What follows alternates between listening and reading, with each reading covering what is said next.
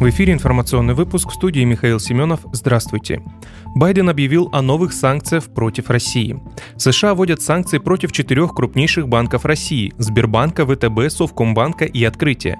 Кроме того, Штаты хотят ограничить возможности России вести бизнес в долларах, фунтах и иенах. Санкции коснутся бондов крупнейших российских госкомпаний. Они пока не названы, а также российской космической программы.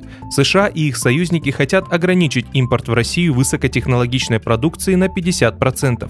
Байден также сказал, американские войска не будут участвовать в каких-либо действиях на территории Украины, но разрешил отправку дополнительных войск в Германию. Росавиация обновила список закрытых аэропортов.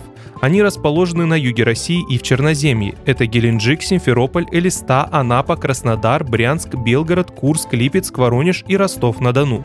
Из списка убран Ставрополь. Росавиация также дала указания аэропортам и авиакомпаниям усилить работу с пассажирами отмененных рейсов.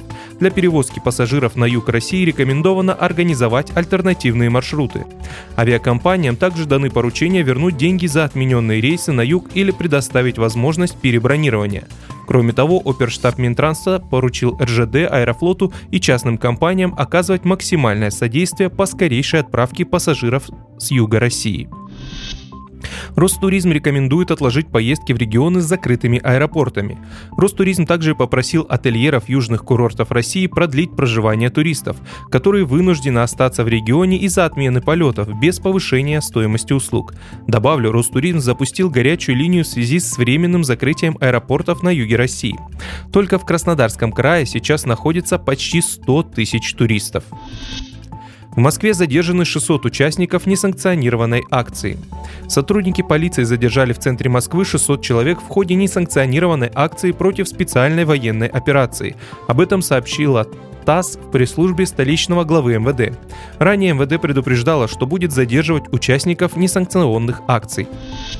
Российский бизнес поддерживает позицию Минфина по регулированию криптовалюты в России и просит не затягивать с ее легализацией. Об этом сообщил глава Российского союза промышленников и предпринимателей Александр Шохин на встрече крупнейших предпринимателей страны с президентом России Владимиром Путиным. Кроме того, Шохин отметил, что минимализация внешних рисков может быть достигнута за счет регулирования цифровых финансовых активов и введения налоговых стимулов для них.